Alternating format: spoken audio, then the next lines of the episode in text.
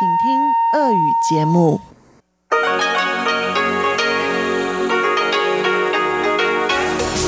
эфире Международное радио Тайваня. В эфире русская служба Международного радио Тайваня. У микрофона Мария Ли. Здравствуйте. Мы начинаем нашу ежедневную программу передач из Китайской Республики. Наша программа транслируется на коротких волнах в двух блоках. Получасовой блок звучит на частоте 5900 кГц с 17 до 17.30 UTC. Он состоит из выпуска новостей и рубрик «Панорама культурной жизни» с Анной Бабковой и «Учим китайский» с Лилией У. Часовая программа звучит на частоте 9490 кГц с 11 до 12 UTC и также включает в себя музыкальную передачу «Нота классики», которую ведет Юнна Чень, и повтор воскресного почтового ящика. Дорогие друзья, вы также можете прослушивать все наши программы, в том числе и часовую программу, на сайте ru.rti.org tw. Мы также призываем всех заходить на наши страницы в соцсетях, Facebook и ВКонтакте, где мы публикуем еще много чего интересного. А сейчас выпуск новостей вторника, 11 августа.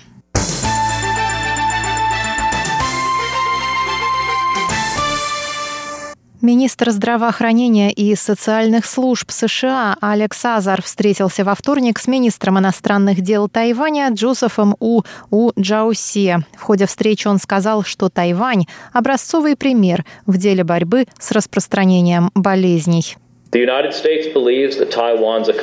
Соединенные Штаты считают, что достижения Тайваня должны быть признаны на международной арене, и что у Тайваня должна быть возможность делиться уроками своей первоклассной экспертизой на международных форумах. Я неоднократно заявлял об этом во Всемирной организации здравоохранения, откуда Тайвань на протяжении последних четырех лет был исключен. Международные организации не должны ставить политику во главу угла во все времена, не говоря уже о временах пандемии, сказал Азар и добавил, что США продолжат выступать за вклад Тайваня в деятельность мирового сообщества в таких важных сферах, как здравоохранение. Джозеф У со своей стороны рассказал об успешном сдерживании вспышки COVID-19 благодаря быстрому и раннему реагированию, скоординированной работе всех ведомств и опыту, полученному еще в 2003 году во время эпидемии SARS. Он добавил, что Тайвань пожертвовал другим странам 51 миллион медицинских масок, 10 миллионов из которых отправились в США. При этом часть масок приходилось распространять потихоньку из-за противодействия со стороны Пекина. Он поблагодарил США за поддержку усилий Тайваня по участию в деятельности международного сообщества и сказал, что Тайвань борется не столько за свой статус, сколько за сохранение демократии перед лицом агрессии со стороны авторитаризма. Министр здравоохранения и социального обеспечения Тайваня Чен Ши Джун и министр здравоохранения и социальных служб США Алекс Азар приняли в понедельник первый меморандум о совместной работе в области здравоохранения с целью расширения сотрудничества в сфере глобальной медицинской безопасности, борьбы с инфекционными заболеваниями и разработки вакцин. Меморандум подписали директор Американского института на Тайване Брент Кристенсен и председатель Тайваньского совета по делам США Ян Джень Ни. Обе организации отвечают за развитие взаимных связей в отсутствие дипломатических отношений между Тайванем и США.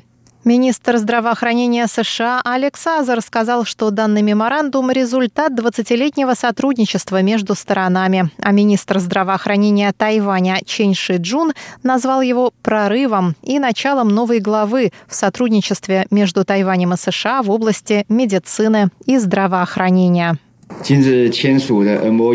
Подписанный сегодня меморандум, первый между нашими министерствами.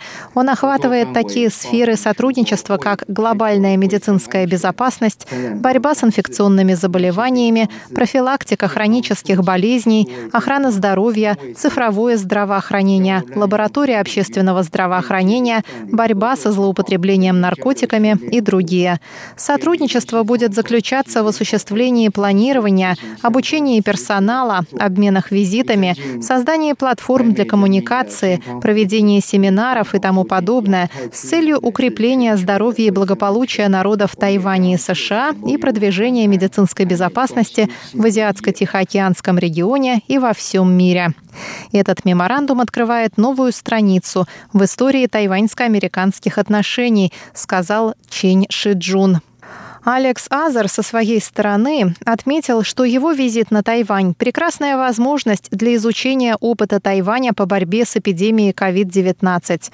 Он высоко оценил усилия министра Чень Ши Джуна и его команды, а также всего тайваньского общества в продвижении успеха тайваньской модели. Президент Тайваня Цай Янвэнь выступила во вторник на открытии в Тайбе выставки информационной безопасности CyberSec 2020. Она сказала, что Тайвань может играть важную роль в мире в сфере разработки надежных систем защиты данных.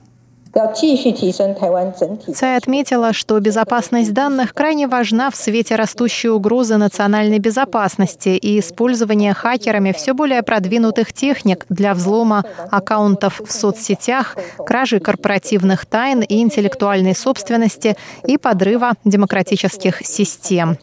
Президент выделила четыре важнейших задачи для обеспечения безопасности данных. Во-первых, на Тайване появится правительственное ведомство, которое будет заниматься вопросами предотвращения угроз безопасности данных, телекоммуникаций, интернета и СМИ.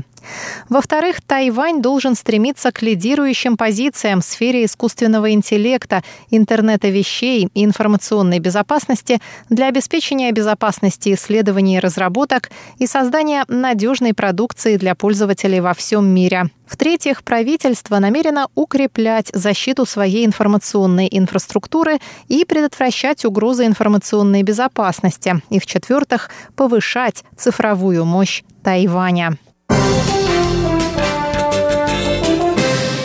Глава контрольного юаня Тайваня Чен Дюй осудила во вторник действия китайских властей, направленные на подавление свободы прессы в Гонконге.